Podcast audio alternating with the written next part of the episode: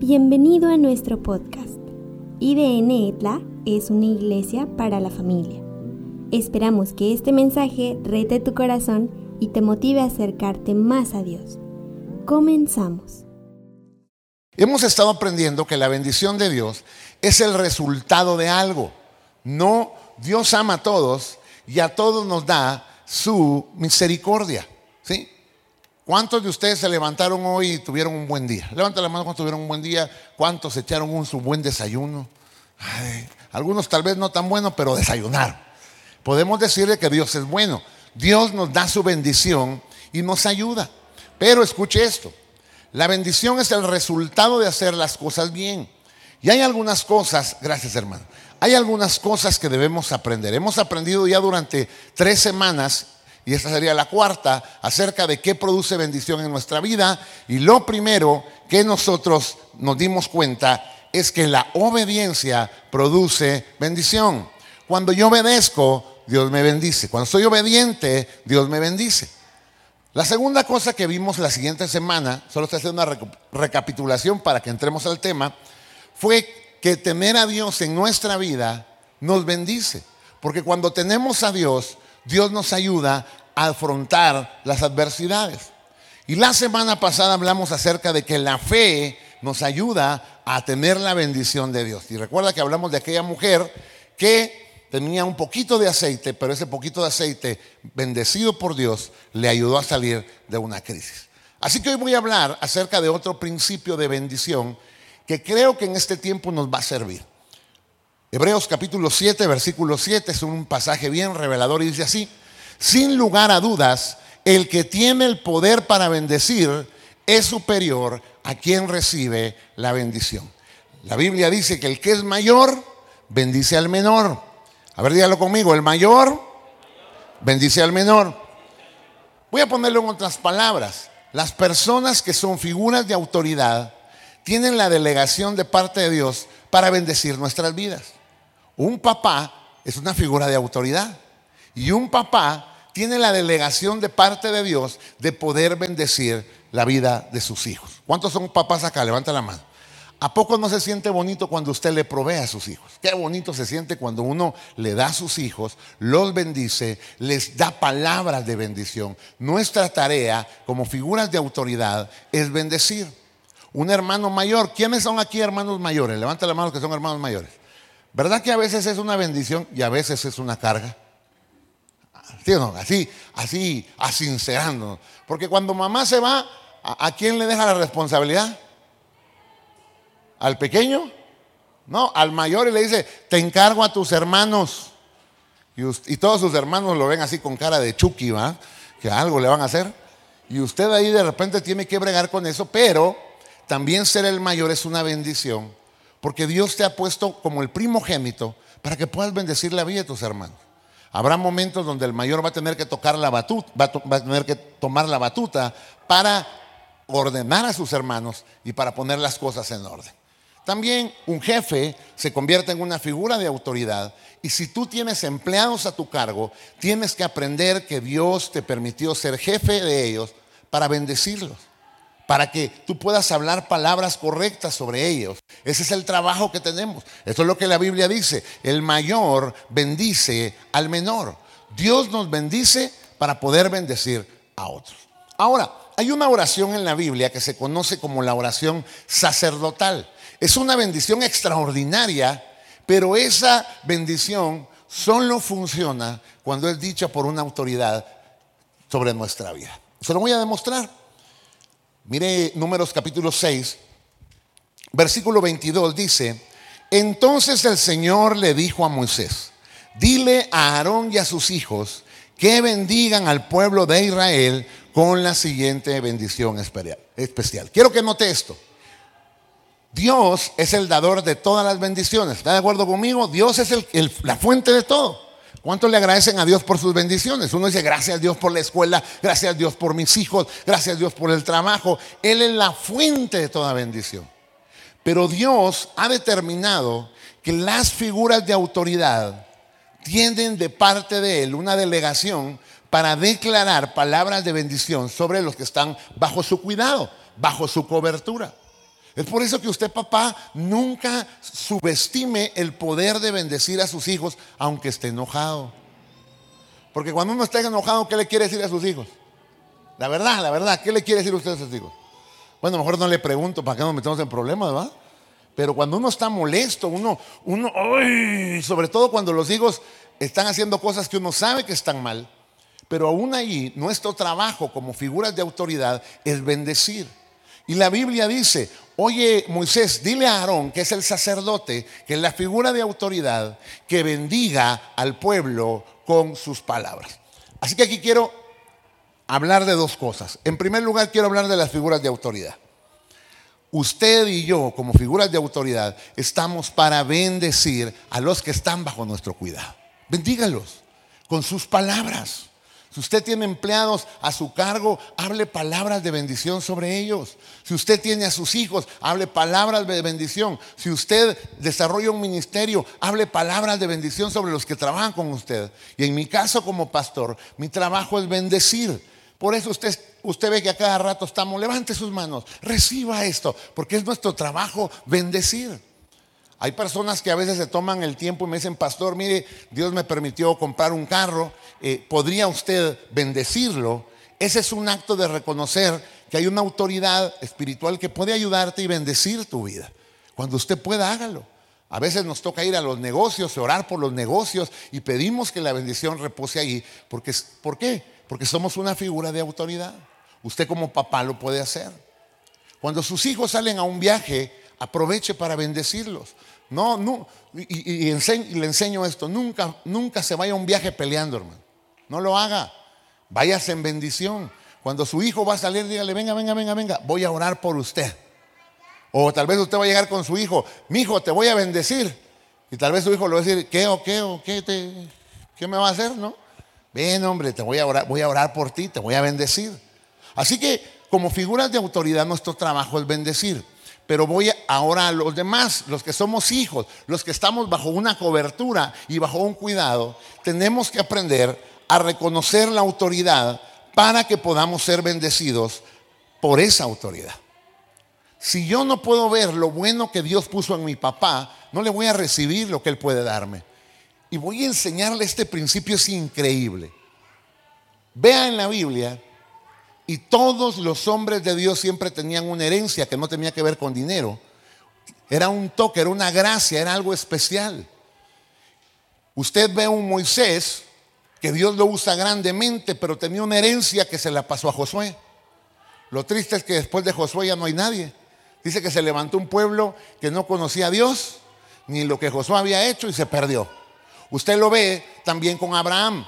Escuche esto. Dios le prometió a Abraham que le iba a dar una nación, una gran multitud de hijos. ¿Sabe cuántos hijos tuvo Abraham? Uno, bueno, tuvo varios, pero uno de la promesa. ¿Y sabe que él no pudo ver la promesa, pero se le heredó a su hijo? ¿Sabe que muchos de ustedes están recibiendo las bendiciones que un abuelito creyó? Un abuelito dijo, no, yo un día voy a ver a mis hijos. Y tal vez su abuelito murió y no vio esa bendición. Y ahora su papá tomó el legado y ahora tiene algo especial. Y ahora a este papá le toca bendecir a sus hijos. El problema es que a veces no hay hijos que quieran recibir la bendición. Porque se menosprecia esa bendición. Le voy a poner un ejemplo. Elías fue un hombre de Dios. Mire, ese tipo oraba, caía fuego al cielo. Ese tipo oraba y sucedían cosas extraordinarias. Entonces se levanta un muchacho llamado Eliseo, que literalmente Elías lo llama, va caminando y le tira su manto. Cuando le tira su manto, ese era un símbolo de un llamado, la Biblia dice que lo empieza a servir y empieza a aprender, empieza a ver todo lo que hacía. Y cuando Elías se va a ir, se va a ir al cielo, le pregunta a Eliseo, Eliseo, eh, dime qué quieres. Y Eliseo, bien listo, no le dijo, quiero que me dejes tus vacas. Quiero que me dejes, no, le dice, yo quiero lo doble de lo que tú tienes. Dame una, es una, literalmente en la Biblia dice una doble porción de tu espíritu. En otras palabras, esa unción que tú tienes, o puesto en otras palabras, como lo hemos dicho, esa habilitación que tú tienes, yo también la quiero. Y entonces Elías le dice, bueno, cosa difícil has pedido, pero si me ves cuando yo me voy al cielo, pues te será hecho. Y algunos quizás han escuchado la historia y otros no. Pero Eliseo se levanta y literalmente le hace el doble de milagros que Elías. Literalmente. Usted puede contar los milagros en la Biblia y se da cuenta que hace el doble de milagros. Entonces ahora se levanta otro muchacho llamado Giesi. Y Giesi empieza a servir a Eliseo. ¿Se da cuenta cómo llevamos tres, tres generaciones ahorita? Un Elías que Dios levantó, un Eliseo que tomó lo que Elías tenía, y entonces ahora hay un Giesi. Lo, lógico era que este Giesi pudiera recibir esa, esa bendición, esa habilitación, pero pasa algo. Un hombre viene a buscar al profeta Eliseo para pedirle que, que lo sane porque tiene una lepra. Y Eliseo le dice, ¿sabes qué? Vete al río Jordán, te metes siete veces y cuando salgas vas a salir sano. Y hemos eh, eh, hablado esa historia también. El tipo sale sano y sale agradecido. Entonces llega con el profeta y le dice, profeta, gracias. ¿Cuánto le debo? Le quiero dejar algo de agradecimiento. Y el profeta le dice, no, no te preocupes.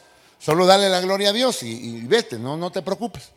Se va, pero Giesi, que era el siervo, dice, esto que hizo mi Señor no lo debería haber hecho. No, se equivocó, no. ¿Cómo dejó ir esta oportunidad? ¿Y sabe qué hace? En escondidas alcanza al hombre que, había ofrecido este agradecimiento y le dice, dice mi Señor que siempre sí, que le deje algo. Y como, ¿qué quiere? Dime qué quiere. No, pues lo que está en su corazón. Ya entonces agarra, le deja un montón de cosas, las va a esconder y viene con, Eliseo y, Eliseo lo ve y le dice, a ver, Giesi, ¿de dónde vienes? No, pues de ahí.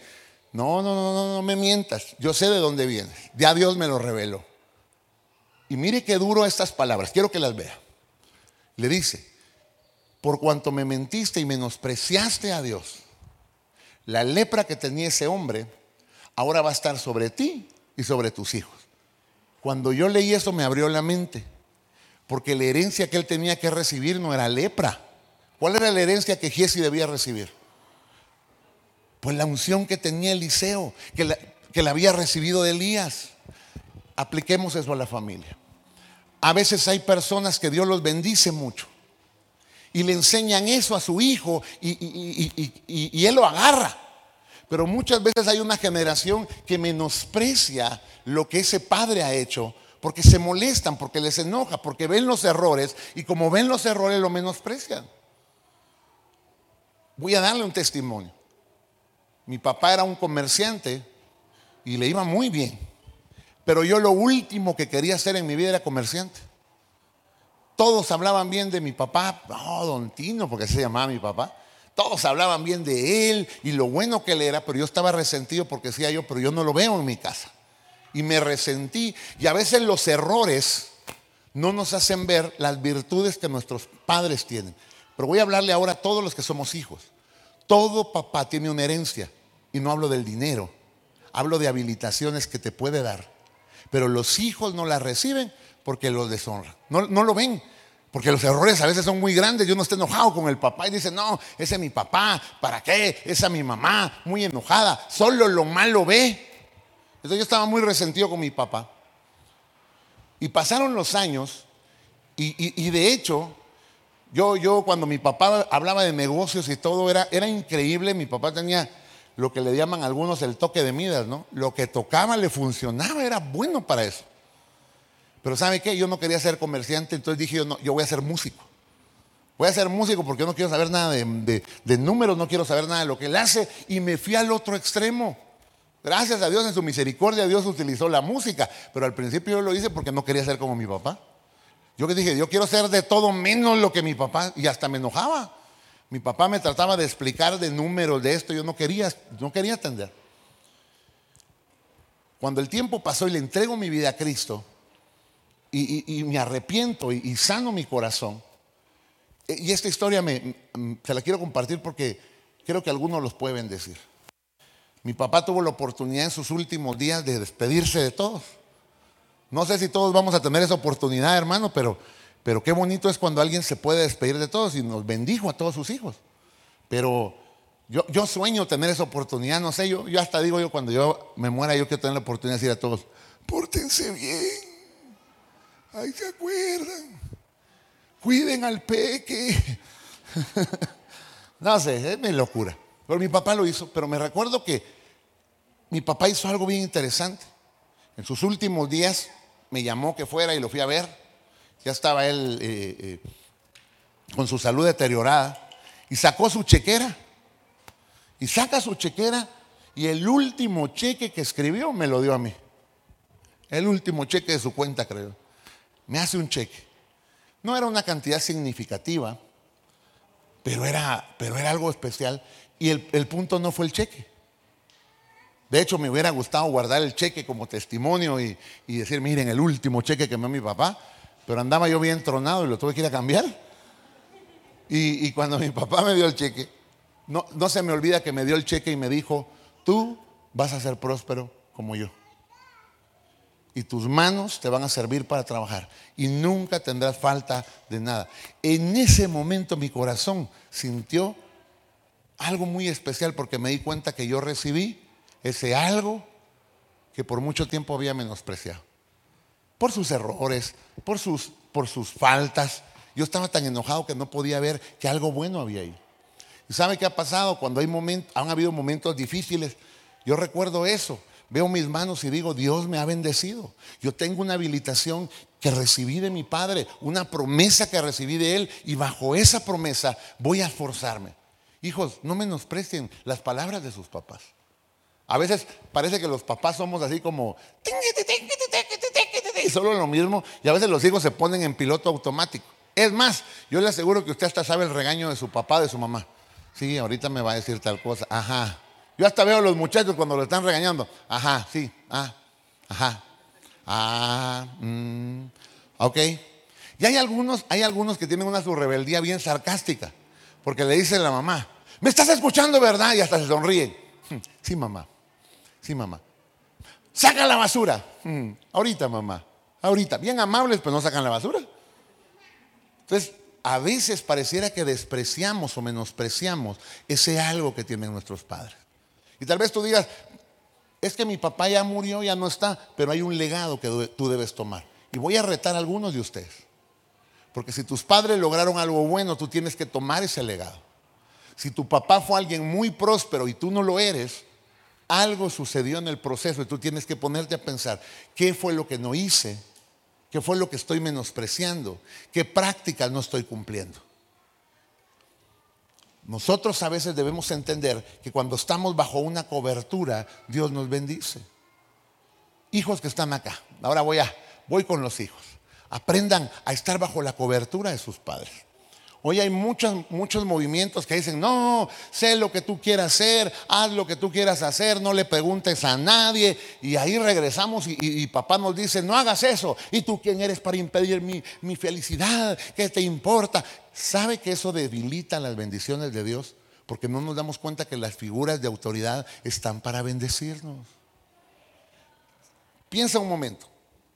Piensa en los pleitos que has tenido con tus papás. A ver, piensa un momentito. Y te vas a dar cuenta que la mayoría fue porque tus papás te dijeron que no algo. ¿Sí o no? Mamá, me voy a ir a Cancún. Y tu mamá sí.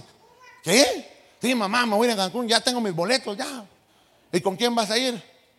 Voy a ir con el Navajas, voy a ir con el Poncho, voy a ir con el Tutis Frutis.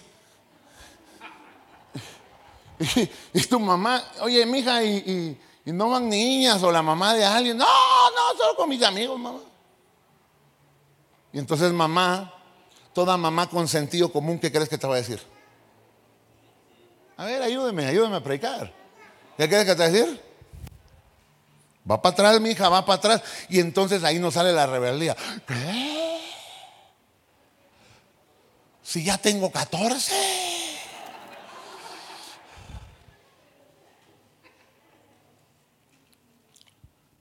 No camines fuera de la, voluntad de Dios. Y voy con los muchachos. Muchachos, asegúrense que todo lo que ustedes hagan en su vida tenga la bendición de sus padres. Si tú trabajas en una empresa, no hagas cosas que parece que te está saliendo del plan. Ten la bendición de tu jefe. Porque a veces, a veces hacemos cosas buenas que, parece, que después terminan pareciendo malas. No lo hagas. Siempre consulta. ¿Qué es estar bajo cobertura? Tener la bendición para hacer las cosas.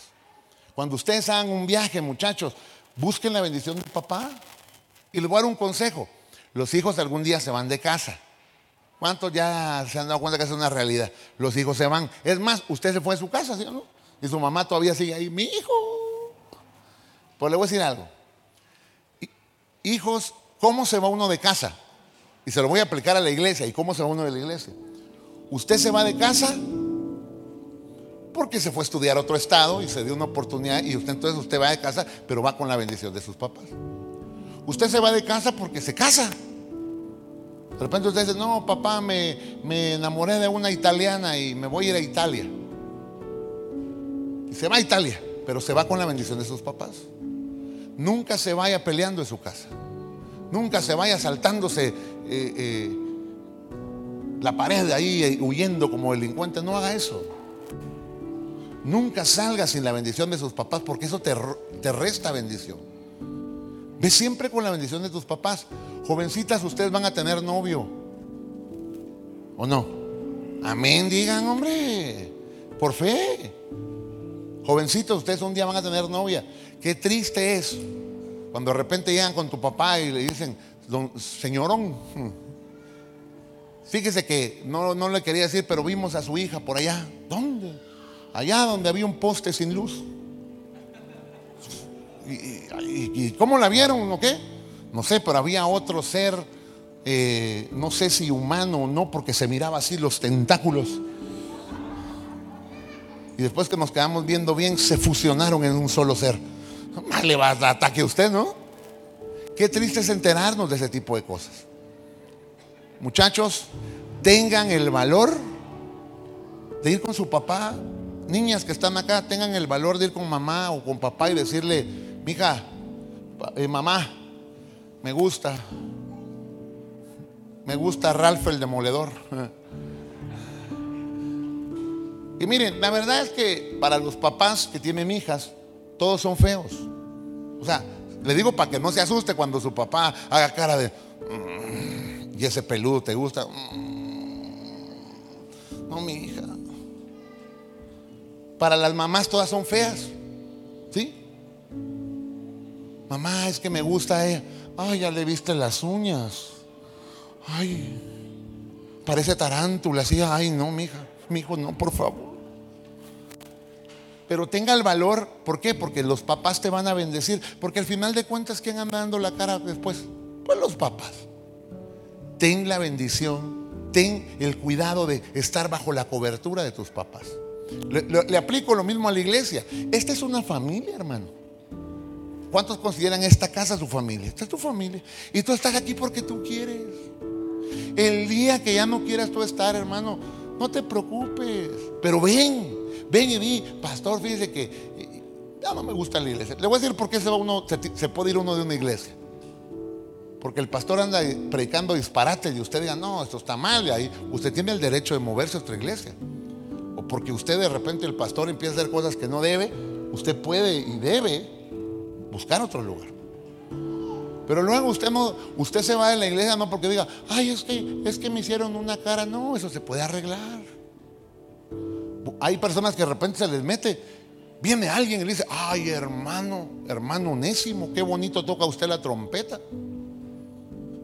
Fíjese que allá en mi iglesia tenemos un buen lugar allá véngase con nosotros. Y de repente nos pasa mucho eso. Y hay personas incluso que dicen, voy a poner una mi iglesia. Hermano, si no es poner una taquería. La gente a veces lo, lo ve de esa manera. Uno pone una iglesia porque tiene un llamado. Y porque eres enviado por alguien. Y estás bajo la bendición de alguien. Nosotros empezamos esta iglesia porque a mí, yo tengo un pastor. Y mi pastor me bendijo y mi pastor me envió. Y así empezamos la iglesia. Y Dios nos ha bendecido. ¿Cuántos se han dado cuenta que Dios nos ha bendecido?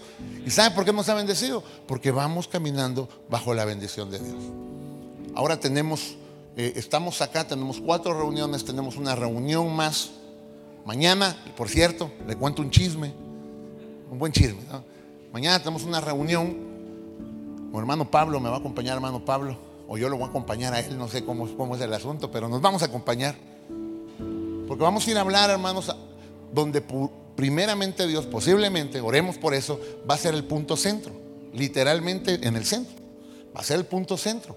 Y vamos a abrir un punto más. Y sabe algo, vamos a alcanzar esta comunidad para la gloria de Dios. ¿Cuántos lo creen? Y va a ser nuestra sexta reunión. Nuestra sexta reunión.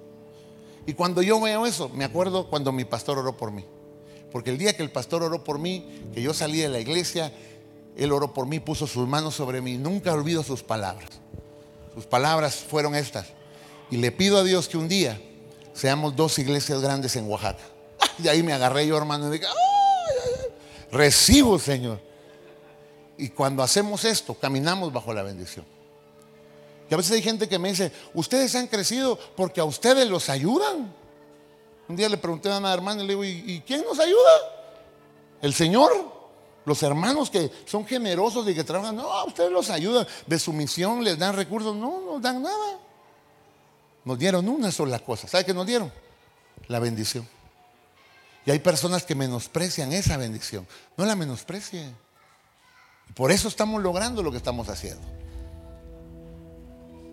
Le, cuento un ejemplo también de estar bajo cobertura. Hablo de esposos. ¿Quién es autoridad en la casa? ¿El esposo o la esposa? Hay un eterno lío, ¿no? ¿Quién manda en la casa? ¿El hombre o la mujer? Yo a ver, Jorge.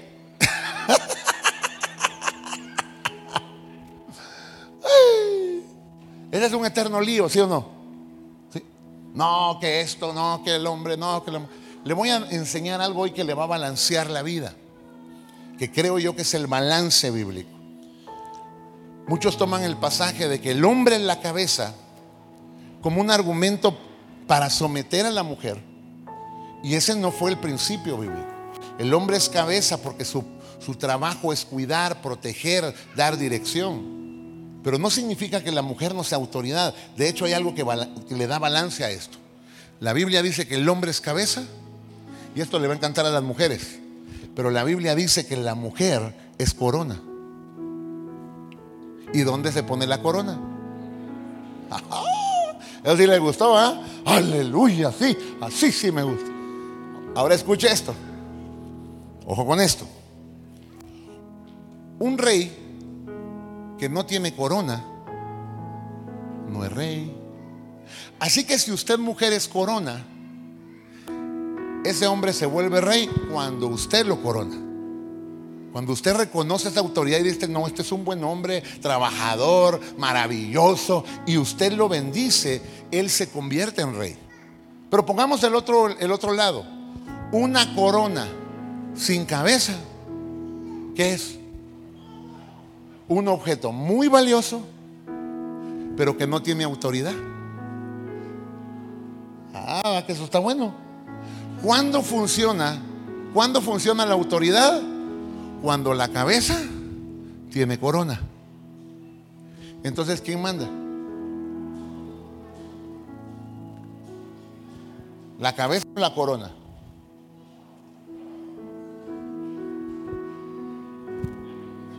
¿Se da cuenta? Lo vuelvo a poner para que, para que lo agarremos bien. La cabeza sin corona no tiene autoridad. La corona sin cabeza tampoco tiene autoridad. Cuando la cabeza tiene corona, funciona la autoridad. Así que le voy a enseñar esto. Esposo, su esposa es autoridad en la casa también. Y esposa, el esposo es autoridad en la casa también. Ay, pastor, pero es que si mi esposo no se ha visto, pero es autoridad, es autoridad. Entonces, ¿me explico?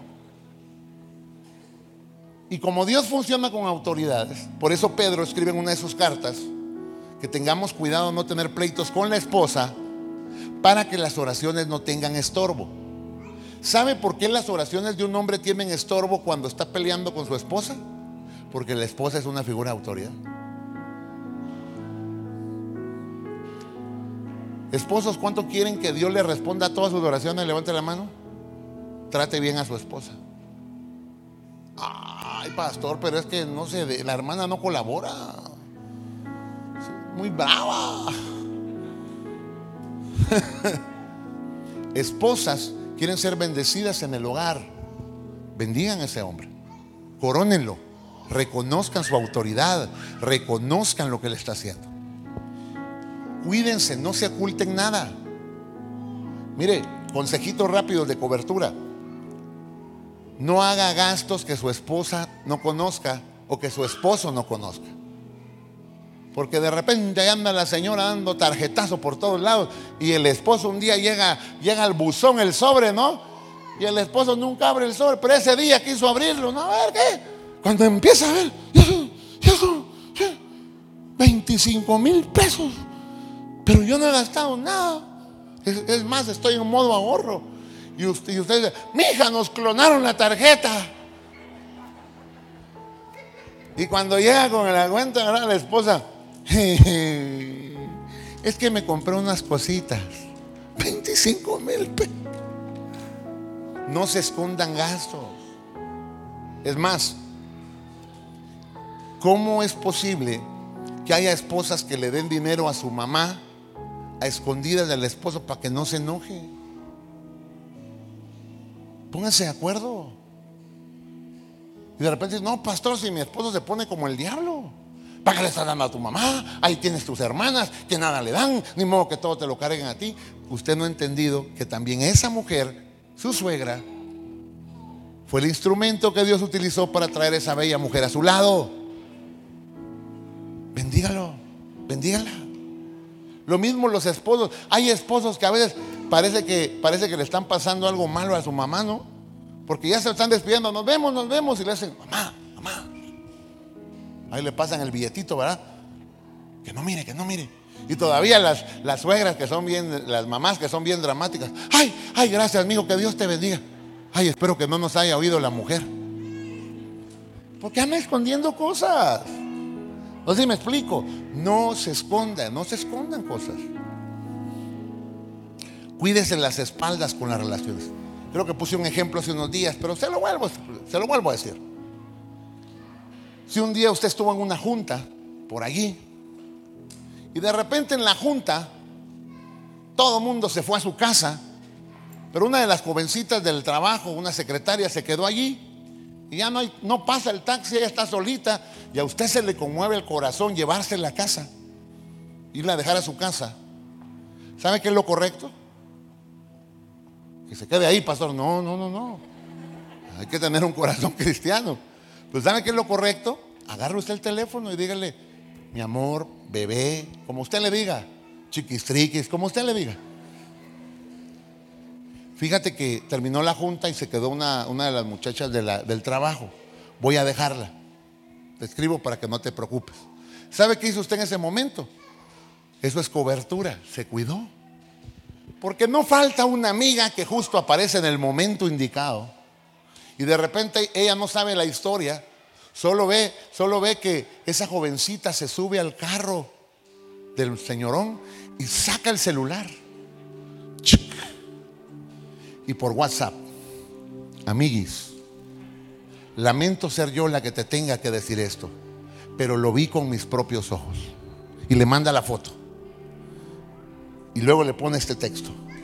Esta bella mujer se subió al carro de tu marido dirigiéndose a rumbo desconocido. A ver, a ver, mujeres, sean honestas con lo que voy a preguntar.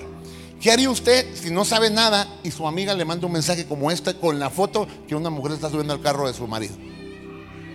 ¿Qué hace, qué hace mujeres? Ah, yo le aseguro que cuando su marido llega, la ropa en el piso, afuera, hasta su colección de Hot Wheels, ahí están tiradas. ¿Sí o no? Se molestaría. Pero si usted ha tenido el cuidado de, de, compartir, de decirle, mira, sabes que esto está pasando, nunca se oculten nada. Hermanas, el día que alguien le coquetee, porque va a pasar. Ay, no, pastor, Dios reprenda a Satanás. No, pero ese es bien vivo. El día que alguien le coquetee, el día que un su amiguito de la primaria le escriba, hola, tantos años sin verte, qué guapa te has puesto, perdón, perdón, no sé si eres casada, discúlpame.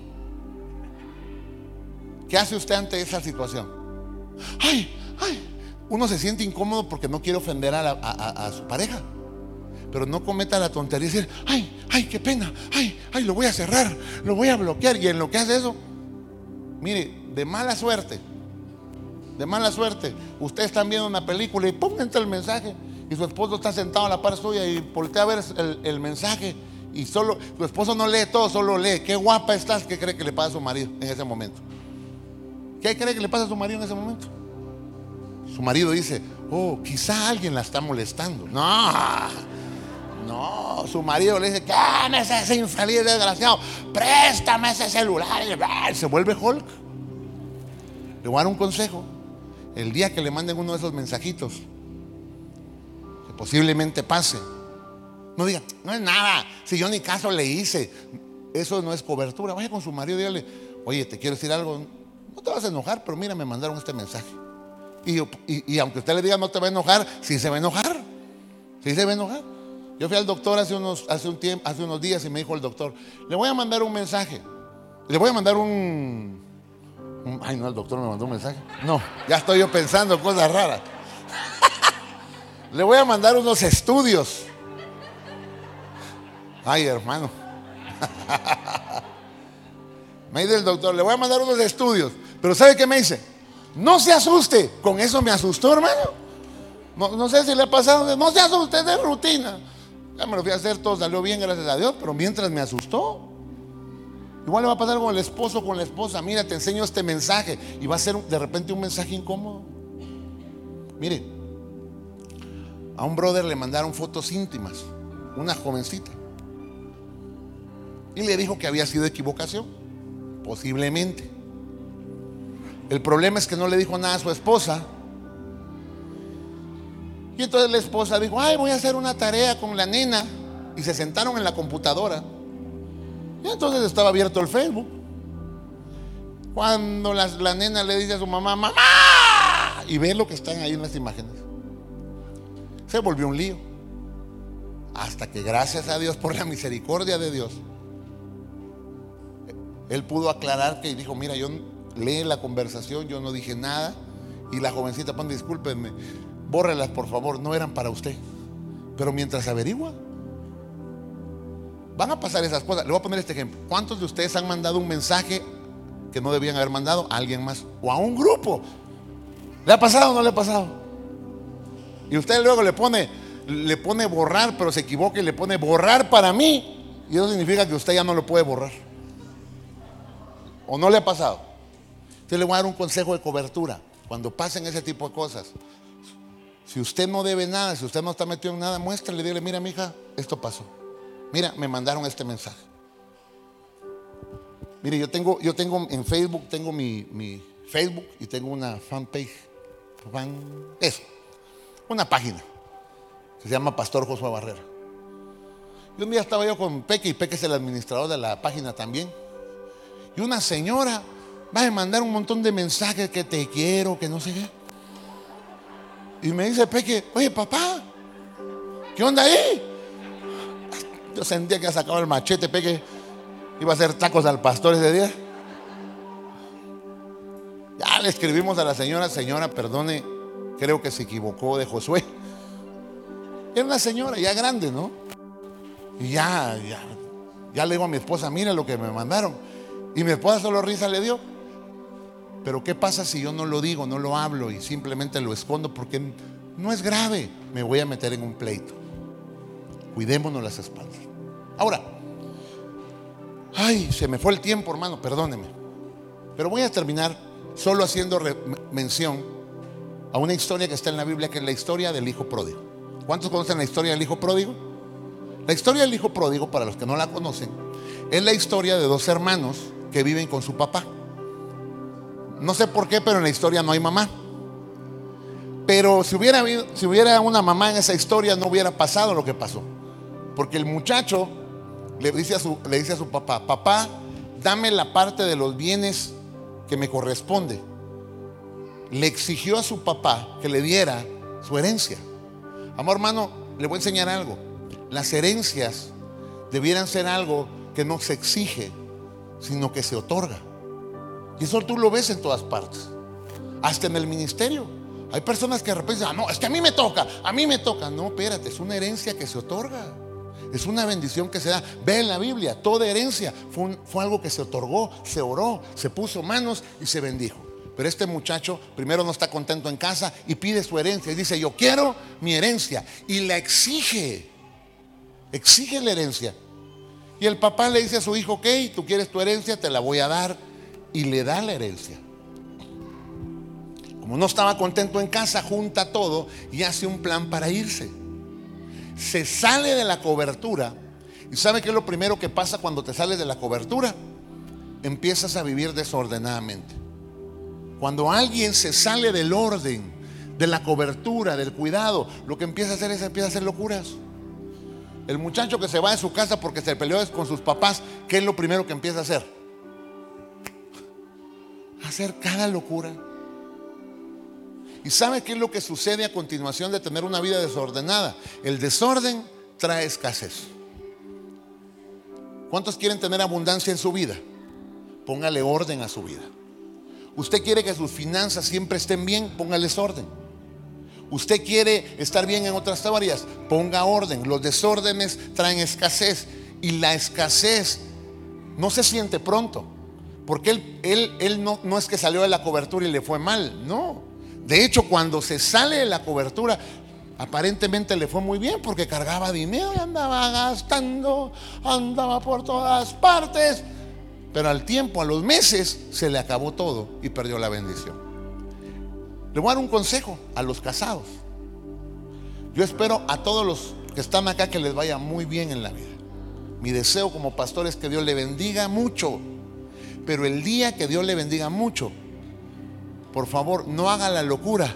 Porque hay algunos que cuando empiezan a tener lana, lo primero que hacen es conseguirse otra mujer. Yo le aseguro que usted conoce un caso. O ha escuchado de uno. O le ha tocado experimentar uno. ¿Y sabe cuál es, cuál es el error?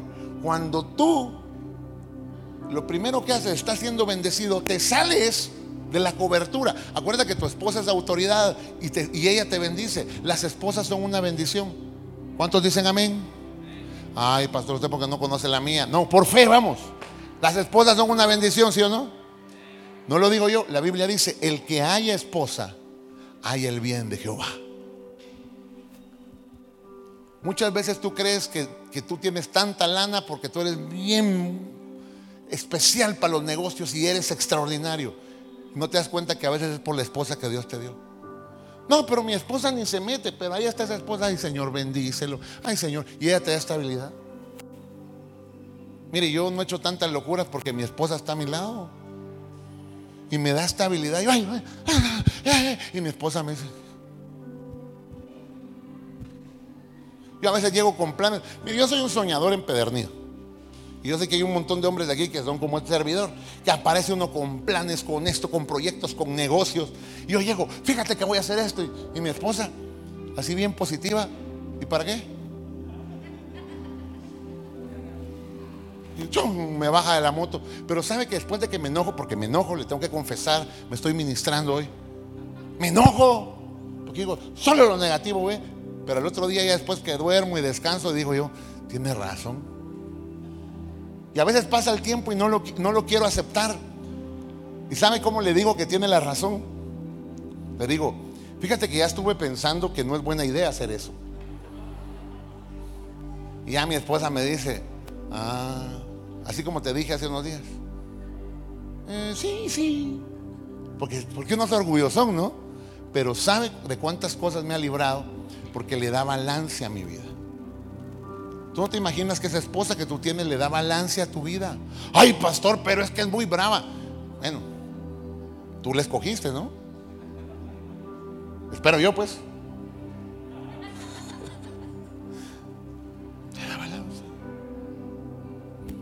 No se salgan de la cobertura. El hijo va, pierde todo, se gasta todo y entonces hace una oración muy interesante. Hace esta oración, Lucas capítulo 15, versículo 18. Cuando ha perdido todo, Lucas 15, 18, él dice, me levantaré e iré a mi padre y le diré, Padre, he pecado contra quién? Contra el cielo y contra ti. ¿Se da cuenta? Pequé contra el dador de todas las bendiciones, pero pequé con la figura de autoridad. ¿Y sabe qué hace a continuación? Se va a casa y de verdad encuentra a su papá y le dice, papá, he pecado contra el cielo y contra ti, no soy digno de ser llamado tu hijo, hazme como a uno de tus jornaleros. ¿Y sabe qué hizo el papá en ese momento? Lo bendijo. Tengo tareas para usted esta semana. Bendiga a sus hijos hasta el cansancio. Cuando estén durmiendo, vaya a bendecirlos. Porque algunos, quizá usted está pasando un momento tenso con sus hijos, que si usted le dice te voy a bendecir, van a terminar peleando. A veces con los hijos es bien complicado. Tal vez tu hijo no está contigo ahora y a la distancia, porque, amor hermano, ¿cuántos de ustedes creen que Dios trasciende la distancia? Usted puede orar por alguien que está en otro lugar y desde acá usted decirle, Señor, le envío una bendición a mi hijo. Oro por mi hija, Señor. De repente, ¿usted cree que este papá no se enteraba de todo lo que estaba pasando? Yo me imagino que a la distancia el pobre hombre decía, Señor, bendice a mi hijo, que se anda gastando todos los antros, que anda bebiéndose el mundo, literal. Yo me imagino que hasta el papá se enteró que andaba cuidando cerdos y decía, Señor, por favor, cuídalo, Señor protégelo. Tómese la tarea de bendecir a sus, a los que están bajo su cuidado. Si usted es un jefe, bendiga a los que trabajan con usted. Si usted es un papá, bendiga a los que están con usted. Si usted es un líder de un ministerio, bendiga a los que sirven con usted. El papá ve al hijo y lo abraza y lo besa, lo bendice. Pero el hijo dice, no soy digno de ser tu hijo, hazme como un jornalero. Y el papá dice, no. Y tres cosas hace el papá que quiero que usted note. Cuando el hijo regresa, lo primero que hace es, tráiganle un vestido nuevo. En otras palabras, era una manera muy gráfica de decir, te voy a poner cobertura otra vez. Porque esta es tu casa. Esta es tu casa. Métete a la cobertura. Hay, hay, algunos que se han alejado de Dios, que aunque están físicamente tal vez acá, de repente tú sabes que te has alejado de Dios y Dios está diciéndote, te quiero meter a la cobertura. Haz lo que es correcto. La segunda cosa, le da un anillo de oro. Hermano, si, si su hijo perdió todo, ¿usted le daría un anillo de oro? Si usted le compra a su hijo el iPhone, el más reciente, y en el primer viaje lo pierde, usted le vuelve a comprar otro, no, un cacahuatillo le compra. Dice, amigo, mira, mientras nos recuperamos, porque todavía ahí en Electra estoy pagando. Pero ¿sabe qué hace este hijo? Eh, perdón, este padre. Este padre le pone una niña a su hijo y le dice, hijo, tú eres, tú eres hijo. ¿Sabe qué le estaba demostrando a su hijo ahí? Que la herencia, la herencia no eran cosas. La herencia es ese algo que Dios puede dar. Mire, a propósito, hablando de herencias. ¿Sabe que un día nos vamos a morir, man? Ay, pastor, no hable de eso. Sí. Y este es un consejo para todos los papás. Deje arreglado todo en su casa. Yo he visto mamás que de buena intención compran una casa y luego dicen, ellas tienen el sueño de que sus seis hijos van a vivir en esa casa. ¿Sí o no? Todas las mamás piensan así. Aquí va a ser, este va a ser el cuarto de mi hijo, el segundo nivel va a ser el del otro, el sótano va a ser el del otro. La mamá. Pero nunca lo arregla bien. Y cuando falta, nunca falta un hermano que es el más vivo de todos, ¿va? Que dice, mi mamá antes de fallecer me dijo al oído que la casa era para mí y que las gallinas se las deja a ustedes. Cuídenle sus gallinas a mamá. Fue su último eso. No. Papás, arreglemos eso. Yo, he visto cosas bien tremendas con ese tema. Pero también hijos aprendan a honrar eso.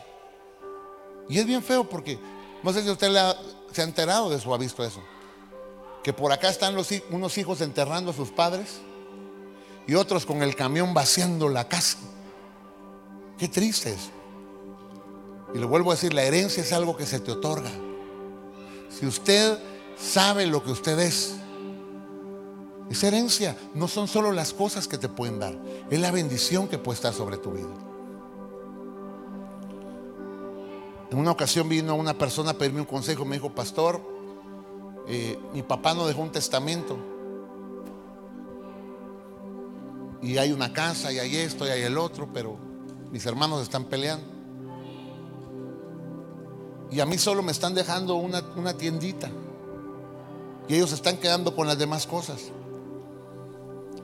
Y a mí me entró la curiosidad y le dije, oye, ¿y cómo, ¿y cómo compraron las cosas? No, pues con la tiendita. De ahí nos dio mi mamá universidad. De ahí nos dio mi mamá las cosas. Yo le dije, mira, yo no te puedo dar un consejo de lo que hagas o no. Si a mí me tocara decidir, me quedo con la tiendita. Porque por algo Dios se la dio a tu mamá. Por algo se la dio a tus padres. Y se quedó con la tiendita. Y sus hermanos se quedaron con lo otro. Los años pasaron. Y bien curioso. Pero este hombre prosperó más que sus hermanos. Por la tiendita de su mamá. Porque los demás no entendieron que la herencia no eran las cosas. Mira, tú te peleas por las cosas y se te acaba. No sé cuántos han visto de gente que se pelea por las cosas y a los meses no tienen nada, se lo acaban. Es la bendición de Dios. Principio de bendición. Busca ese algo. Hijos que están acá, dejen de pelear con sus papás. Pero es que usted no sabe todos los errores. Pero si tú no puedes ver más allá de los errores, siéntate con tu papá y sácale toda la información que puedas. Oye, papá, ¿y cómo empezaste tu primer negocio? Ah, y su papá va a empezar a contar sus historias, ¿no? No, yo no tuve esto, yo andaba allí, eh, como no había carro, pues, pues montaba y no había ni caballo, pues montaba vaca y en vaca me iba ahí.